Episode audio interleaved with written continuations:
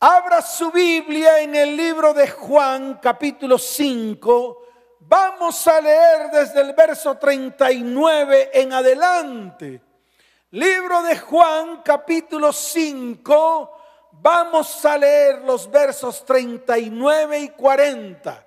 Dice la palabra del Señor, escudriñad las escrituras, porque a vosotros os parece que en ellas tenéis la vida eterna. Y ellas son las que dan testimonio de mí y no queréis venir a mí para que tengáis vida. Amén y amén. Tremenda palabra. Esta palabra me sorprendió porque fue una palabra que salió de la boca de Jesús. Y aquí está escrito, en mi Biblia está en rojo. Y si está en rojo es porque el Señor fue el que habló. Él fue el que abrió su boca para declarar esta escritura. ¿Y qué dice la palabra? Le dijo a los escribas y fariseos lo siguiente. Ustedes escudriñan las escrituras para que a través de ellas vengan a sus vidas vida eterna. Eso fue lo que dijo. Para eso lo hacen. Escudriñan las escrituras porque anhelan salvación y anhelan vida eterna. Y él viene y añade y dice lo siguiente, y ellas, o sea, las escrituras son las que dan testimonio de mí, pero no vienen a mí para que tengan vida. Entonces, ¿de qué nos sirve tener la Biblia abierta? ¿De qué nos sirve leer la palabra? ¿De qué nos sirve aprenderla de calilla, o sea, de memoria? ¿De qué sirve de que usted de cabo a rabo se conozca las escrituras si lo que está aquí no lo pone por obra? Entonces yo le digo, de nada le va a servir. Usted se va a convertir en un religioso más, tal vez en un omnipotente de la palabra, tal vez en un conocedor de ella, tal vez en un conocedor de todo lo que está escrito allí. Pero si no lo aplica, ¿para qué la aprende? ¿Para qué aprende algo que no va a aplicar? Solamente para jactarse, solamente para que digan que usted es el duro de la Biblia, solamente para que lo muestren como alguien conocedor de la palabra. Mas yo os digo, eso no sirve para nada. Eso hace que su vida sea una vida hueca, una vida vacía, una vida sin propósito, una vida solamente llena del conocimiento de la letra, pero no de la acción que la letra produce. Por eso yo le digo hoy a la iglesia, nos vamos a parar firmes, porque ya basta de tanta incongruencia en nuestra vida. Ya basta de estar diciendo algo y haciendo otra cosa. Ya basta de estar diciendo muchas palabrerías baratas, pero por detrás estamos haciendo otras cosas. Mire, el mundo está cansado de escuchar tantas charlas cristianas. Váyase a YouTube y se dará cuenta. Hay cantidad de personas predicando la palabra. Y el mundo tal vez lo ve. Y el mundo tal vez le hace pistola a todos esos que predican. ¿Saben por qué? Porque muchas de esas predicaciones son totalmente falsas. Así como está escrito en el libro de Romanos capítulo 8, verso 19. Mire lo que dice la palabra para que usted lo entienda. Porque el anhelo ardiente de la creación es el aguardar la manifestación de los hijos de Dios. Hijos de Dios que están allí detrás de esta transmisión. Hijos de Dios que están detrás de las redes sociales. Hijos de Dios que están allí es el tiempo de manifestarse. Pero vuelvo y le repito, no de manifestarse usted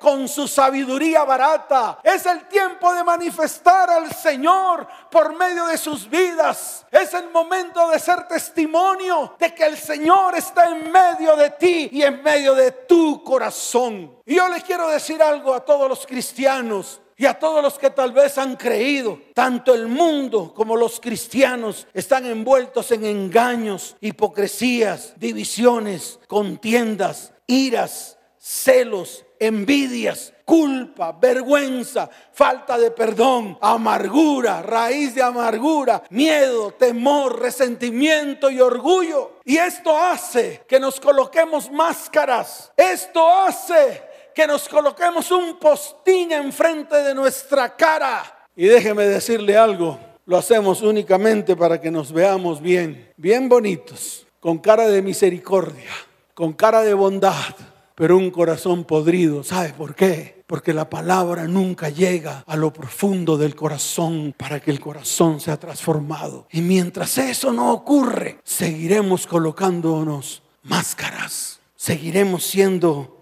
hipócritas. Sí, Jesús le dio la etiqueta de hipócritas.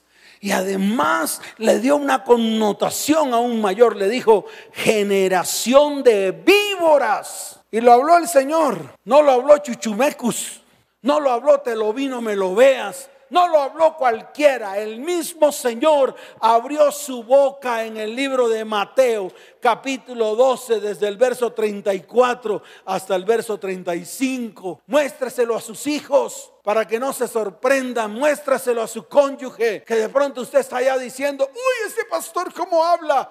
Yo no estoy hablando, está hablando la palabra. Está hablando lo que en algún momento el Señor abrió su boca para declarárselo a todos los que estaban a su alrededor. Pastor, a los fariseos, no, a los que estaban a su alrededor. Los fariseos siempre estaban alejados de él, mas los que estaban a su alrededor eran los que le seguían todo el tiempo. Libro de Mateo capítulo 12, desde el verso 34 hasta el verso 35, mire lo que dice la palabra. Generación de víboras. ¿Cómo podéis hablar lo bueno siendo malos? Porque de la abundancia del corazón habla la boca. Y dice el verso 35, el hombre bueno del buen tesoro del corazón saca buenas cosas y el hombre malo del mal tesoro saca malas cosas. Entonces lo declaró el Señor. ¿Y sabe por qué lo dijo? Lo que declaré en el libro de Juan capítulo 5, desde el verso 39 hasta el verso 40, que lo expliqué de una manera detallada. Los fariseos, los escribas, los intérpretes de la ley y aún el pueblo se comían las escrituras buscando salvación, pero ignoraban al verbo, al autor de la palabra, al autor de la salvación. El problema es que no solamente les ocurría a ellos, también nos ocurre a nosotros. Creemos que comiendo Biblia nos vamos a salvar. Creemos eso. Creemos que yendo a una iglesia nos vamos a salvar. La iglesia no te salva. La iglesia es el mecanismo o el órgano en esta tierra que Dios fundamentó para que a través de la iglesia muchos vinieran al Señor y obtuvieran la vida eterna. El problema es que vienen a la iglesia, mas no vienen al Señor. El problema es que están allí escuchando la charla, pero le entra por aquí, por esta oreja y le sale por esta otra. Y no hace mella en el corazón que es donde debe estar la palabra. La palabra debe estar clavada en el corazón con cincel de hierro y punta de diamante para que quede grabada y de una manera u otra, escuche bien, la pongamos por obra. La palabra hipócrita tiene las siguientes connotaciones. Falso, mentiroso, vano, iluso. Detrás del hipócrita siempre hay una mentira hay tibieza, hay falta de decisiones para ser verdaderos delante de Dios. Y cuando vamos a la raíz, escuche, encontramos que no queremos ser obedientes, no queremos hacer correcciones, no queremos enderezar lo torcido y más bien queremos aparentar algo que no somos y que no hacemos. Y lo peor de todo esto es que preferimos seguir así. Preferimos seguir viviendo una vida falsa. Preferimos seguir viviendo una vida incongruente. Hay incongruencia en nuestras vidas. Somos incongruentes con todo lo que hablamos. Somos incongruentes con todo lo que pensamos. Somos incongruentes con todo lo que creemos. Y hoy es el día de romper ese espíritu inmundo llamado incongruencia. ¿Sabes por qué? Porque la incongruencia es la falta de correspondencia entre una cosa y otra. Es hacer prácticamente algo que es contrario a lo que decimos. La incongruencia en el cristianismo moderno se muestra porque hablamos mucho pero hacemos poco. Predicamos el Evangelio de Cristo pero no lo ponemos por obra en nuestras vidas, comenzando por nuestro hogar, comenzando por nuestra familia y terminando por nuestra descendencia. Es la falta de autenticidad de nuestras vidas. Solo comprueba que existe una gran carencia de verdad No nos hemos percatado que las palabras son menos eficaces que las acciones, que lo que hacemos no coincide con lo que hablamos. Es así de sencillo. Y voy a decir esto que tal vez va a causar mucha rasquiña, pero a mí me gusta que cause rasquiña. ¿Sabes por qué? Porque es la única manera de que nos paremos firmes. Es la única manera que tomemos decisiones firmes. Y se lo voy a decir. La iglesia está enferma de incongruencia. Y cuando hablo de la iglesia, hablo de ti como persona. Hablo de ti como pareja. Hablo de ti como papá. Hablo de ti como mamá. Hablo de ti como hijo. Hablo de ti como siervo de Dios. Hablo de ti como una persona que sirve a Dios o que ama al Señor con todo el corazón. Los involucro a todos, a los que van y sirven, a los que van y reciben, a los que van y creen que con lo poquito que hace ya se ganaron el cielo. Yo les quiero decir algo, no nos vamos a ganar el cielo con las artimañas y las acciones que hacemos creyendo que a través de lo que hacemos entonces ya no tenemos nada más que hacer. Pues sí hay algo que hacer. Y lo que tenemos que hacer es pararnos firmes. Y se lo vuelvo a repetir. Lo que tenemos que hacer es pararnos firmes.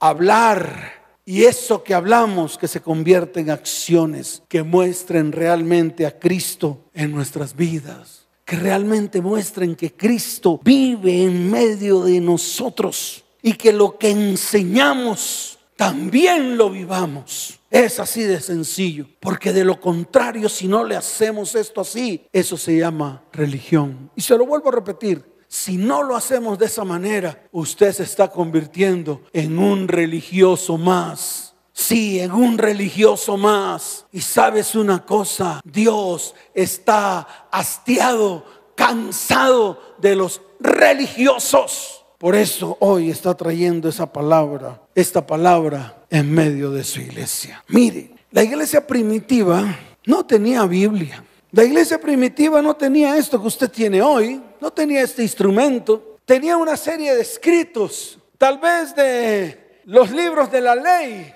tenían tal vez los libros de el Pentateuco escrito por Moisés, o tal vez tenían libros que hablaban acerca de los profetas. Eso es lo que tenía la, iglesia primitiva. No tenía la palabra en la cual está escrita acerca del Señor. No, porque ellos fueron los que precisamente iniciaron todo esto llamado cristianismo. Fueron los discípulos del Señor los que fueron llamados y levantados en algún momento y a través del derramamiento del Espíritu Santo en medio de ellos se levantaron para que recibieran salvación y recibieran vida eterna. Pero en ese tiempo no había Biblia. Entonces viene una pregunta aquí, ¿qué instrumento tenían para predicar? Se lo voy a mostrar en el libro de Juan capítulo primero, verso 14, para que usted lo vea. Mire el instrumento que ellos tenían para predicar. Ábralo allí, libro de Juan capítulo primero, verso 14. Mírelo con lupa. Póngale el ojo, póngale la lupa bien cerquita para que usted vea cómo hacían los de la iglesia primitiva para predicar. Ahí está escrito, dice la palabra, y aquel verbo fue hecho carne y habitó entre nosotros. Y vimos su gloria, gloria como del unigénito del Padre, lleno de gracia y de verdad. Eso era lo que tenían. Tenían al verbo hecho carne que habitaba en medio de ellos. Y eso fue lo que predicaron.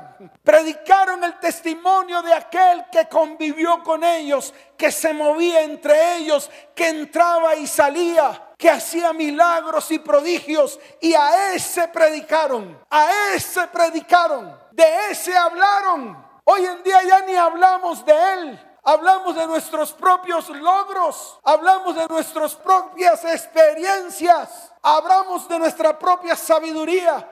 Mas yo le quiero decir algo, si no mostramos a Cristo al mundo, pues sencillamente no estamos haciendo nada con nuestro cristianismo. Si no mostramos a Cristo en medio de nuestro hogar y nuestra familia, no estamos mostrando nada.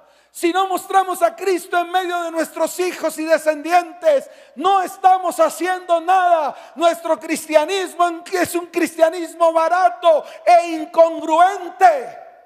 Así que parece firme. Mire, yo le voy a hacer una pregunta a todos los que están ahí detrás de las redes sociales. Y va a ver cómo todos levantan la mano y todos comienzan a hablar. ¿Cuántos quieren que el próximo año sea un año de bendición. Levanten la mano. Ese hay un pocotón de gente diciendo amén, amén. ¿Tú qué crees que va a cambiar porque sí? ¿Tú crees que las circunstancias van a cambiar porque sí? No, todo cambia cuando nosotros nos paramos firmes. Todo cambia cuando a través de la palabra comenzamos a accionar para que todo cambie. ¿Sabes qué? No cambia porque venga un soplo mágico. No cambia porque llueva un poquito de nieve en su cabeza. No cambia porque enchufes una luz de un árbol. No cambia por eso. No cambia porque des regalos. No cambia por eso. Eso no hace cambiar a nadie. No hay la tal magia. Eso no existe. Eso existen para los brujos y para los hechiceros.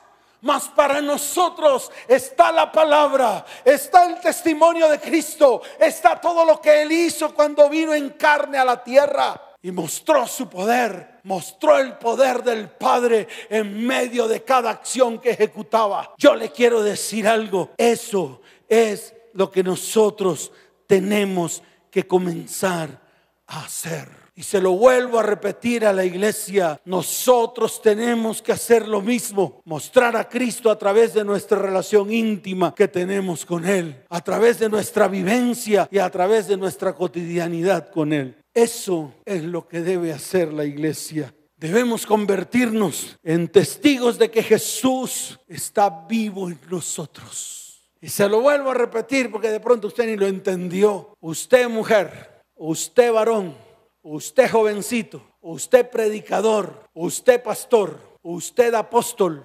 ustedes todos los que están allí, escuche bien, si no muestran a Cristo en sus vidas, es porque sus vivencias con Dios son cero, cero, así de fácil. Pongámonos firmes, porque eso es lo que está ocurriendo en la iglesia de hoy. Y en medio de la iglesia se muestran cuatro espíritus inmundos que se mueven tras el espíritu de la incongruencia y la hipocresía. El primero de ellos, la falsa humildad, que es una máscara muy dañina, ya que se considera un espíritu engañador. Logra engañar a las personas a su alrededor e incluso se engaña a usted mismo. Si usted para engañado. Yo me acuerdo de un dicho que decía, vas a morir engañado.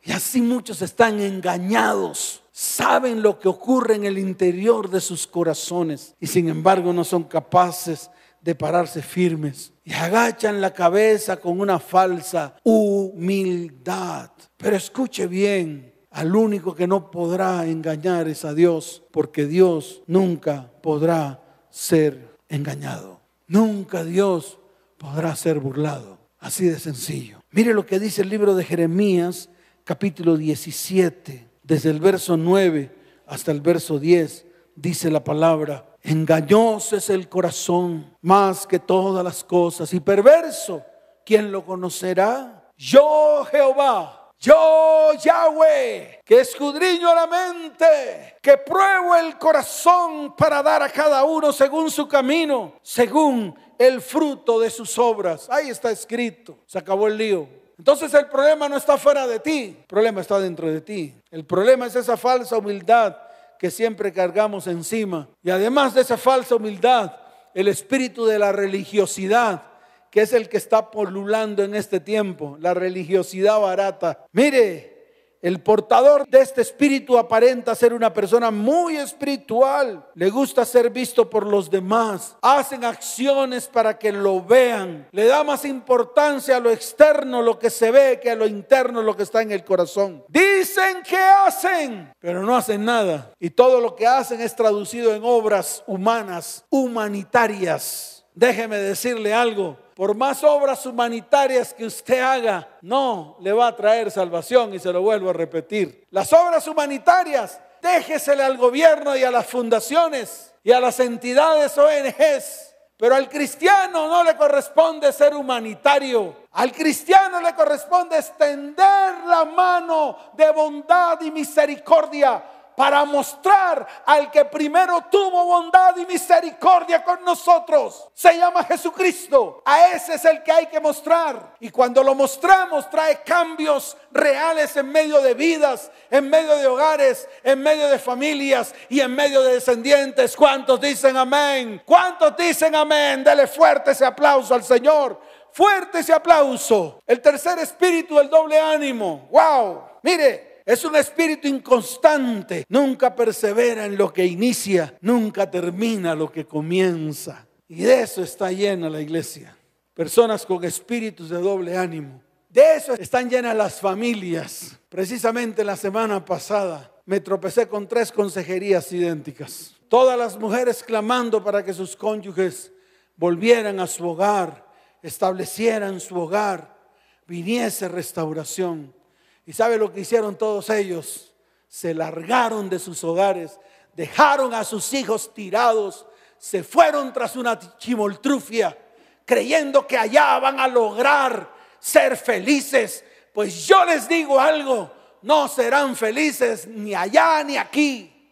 ¿Por qué? Porque son personas de doble ánimo. Cualquier cosita los mueve.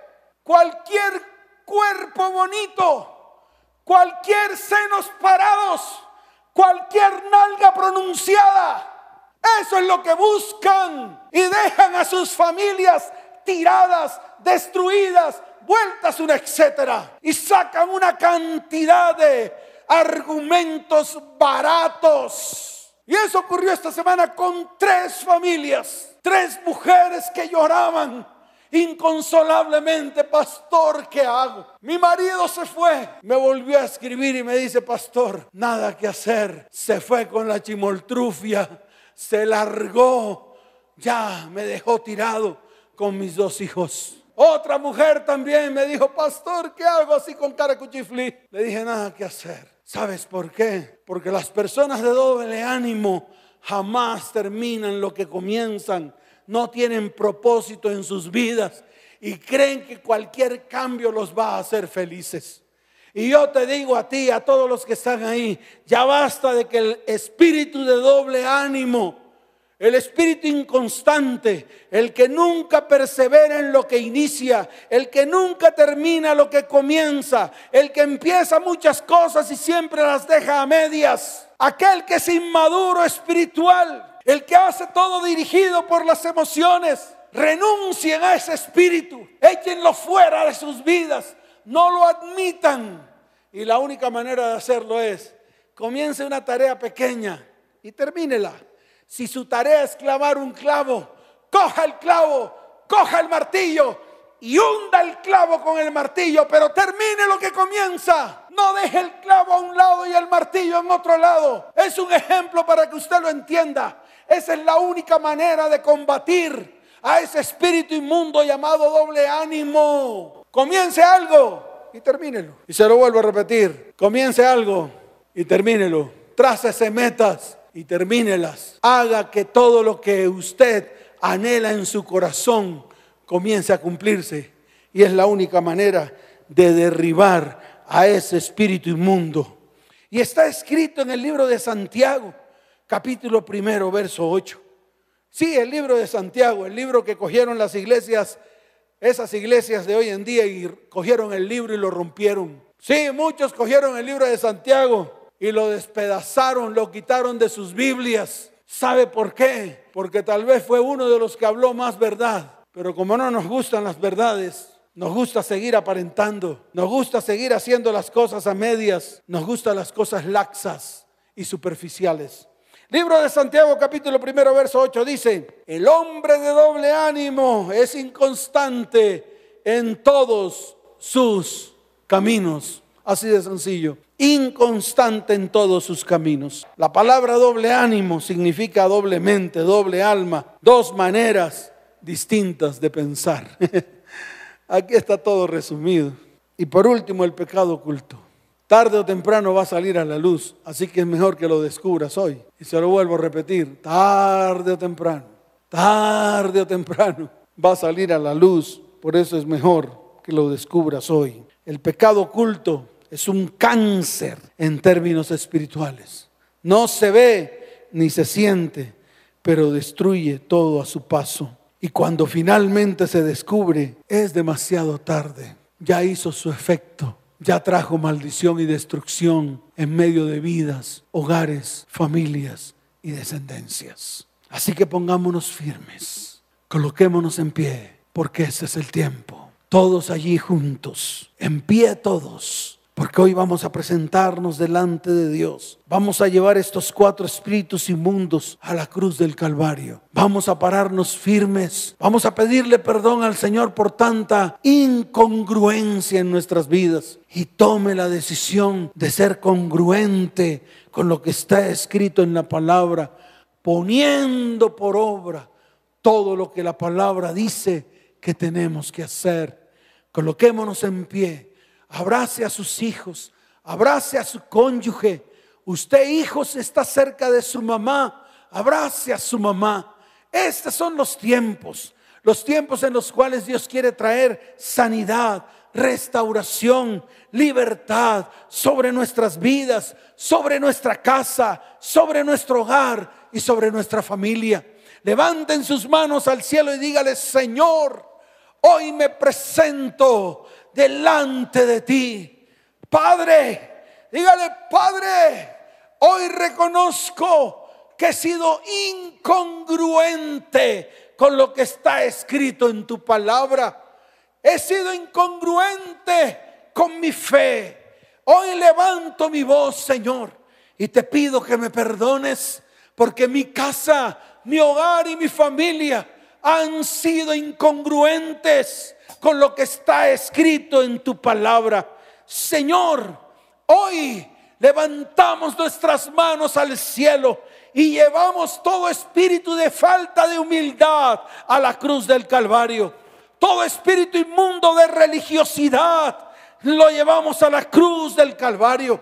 Todo espíritu de doble ánimo, todo pecado oculto hoy sale a la luz porque quiero ser libre Quiero que mi casa, mi hogar y mi familia sean libres en el nombre de aquel que en la cruz del Calvario nos hizo libres. Señor, trae sanidad, trae salvación, trae restauración en medio de nuestras vidas, en medio de nuestra casa, en medio de nuestro hogar y en medio de nuestra familia.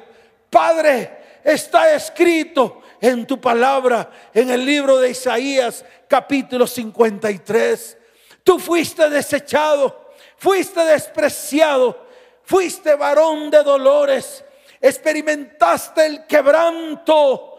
Señor, hemos escondido de ti el rostro. Señor, nos hemos escondido para que no nos veas. Nos hemos escondido y luego hemos salido con nuestra cara de hipócritas, de escribas y de fariseos. Señor, pero estamos hoy delante de tu perfecta presencia, porque hoy es el día de mi salvación. Levanten sus manos al cielo, toda la iglesia, toda la iglesia levante sus manos al cielo y vamos a ir a la cruz del Calvario y vamos a permitir que su preciosa sangre lave nuestras vidas, lave nuestra casa, lave nuestro hogar y lave nuestra familia. Señor, límpianos con tu preciosa sangre. Límpianos con tu preciosa sangre derramada en esa cruz. Señor, porque ciertamente tú llevaste nuestras enfermedades, sufriste nuestros dolores. El castigo de nuestra paz fue sobre ti Tú dices en tu palabra que tú fuiste herido por nuestras rebeliones, molido por nuestros pecados. Señor, por tu llaga fuimos nosotros curados. Pero también está escrito en la palabra Y hoy lo reconocemos delante de ti, amado Padre. Todos nosotros nos descarriamos como ovejas, cada cual se apartó por su camino. Dice la palabra, mas Jehová cargó en él el pecado de todos nosotros. Yo quiero que allí donde estés, levantes tus manos al cielo. Y vamos a la cruz. Y vamos a llevar a nuestras familias, a nuestros hijos, a nuestro cónyuge, a la cruz del Calvario. Vamos a clamar por misericordia. Vamos a clamar por misericordia. Vamos a clamar para que la misericordia de Dios llegue a nuestras vidas. Porque hoy declaramos que tú fuiste angustiado y afligido. No abriste tu boca y como cordero fuiste llevado al matadero. Enmudeciste, Señor. Por cárcel y por juicio fue quitado y su generación quien la contará. Señor, aquí estamos. Como iglesia, como familia, estamos delante de ti. sus manos, levanten su voz. Con su gracia nos alcanzó.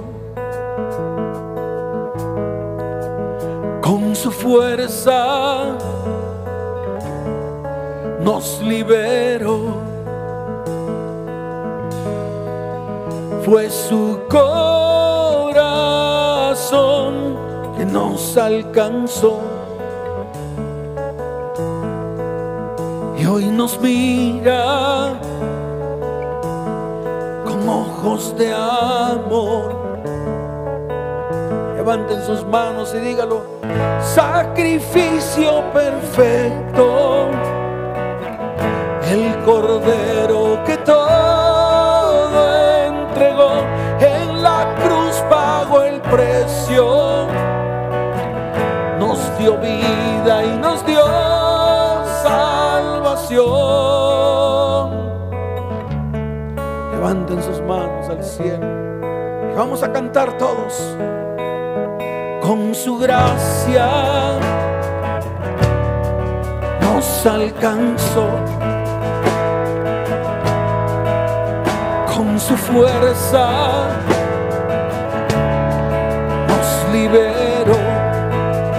levanta su voz, fue su corazón que nos alcanzó. Y hoy nos mira con ojos de amor.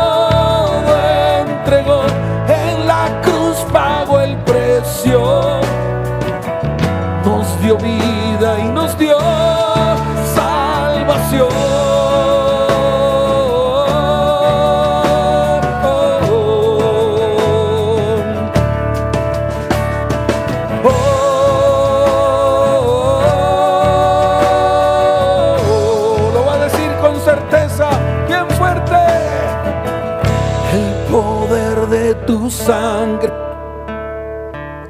a la muerte venció. El poder de tu sangre nos dio vida y nos redimió. El poder de tu sangre las cadenas rompió tu sangre, vida eterna nos regaló. El poder de tu sangre, dígalo fuerte, a la muerte venció. El poder de tu sangre nos dio vida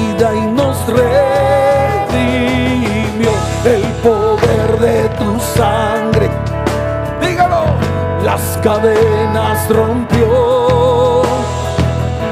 El poder de tu sangre, vida eterna nos regaló. Sacrificio perfecto, el cordero que todo entregó en la cruz pagó el precio nos dio vida y nos dio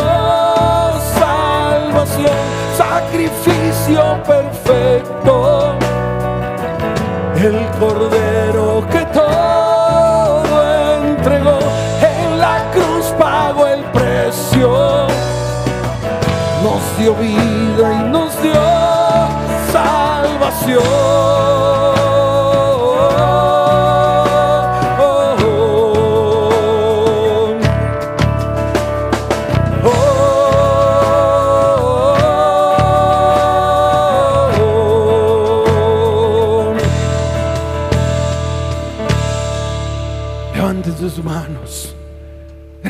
Señor por estos tiempos de libertad. Señor, queremos ser congruentes con lo que está escrito en tu palabra. Te pedimos, Padre, que nos enseñes. Te pedimos que tu Espíritu Santo esté en medio de nosotros. Levántanos en este tiempo. Ayúdanos, Señor. Trae salvación a nuestras vidas. Líbranos de los enemigos, Señor. Porque no podemos hacerlo nosotros. Porque no tenemos la fuerza. Mas tú, Señor, te levantas como poderoso gigante y nos dices, estad quietos y ved la salvación de Yahweh sobre vosotros. Él levanta bandera en este tiempo y trae bendición y salvación a las familias de la tierra que se vuelven a Él con todo el corazón. Señor, te damos la gloria y la honra. Bendecimos tu nombre y te damos gracias en el nombre de Jesús. Amén. Y amén. Dele fuerte ese aplauso al Señor.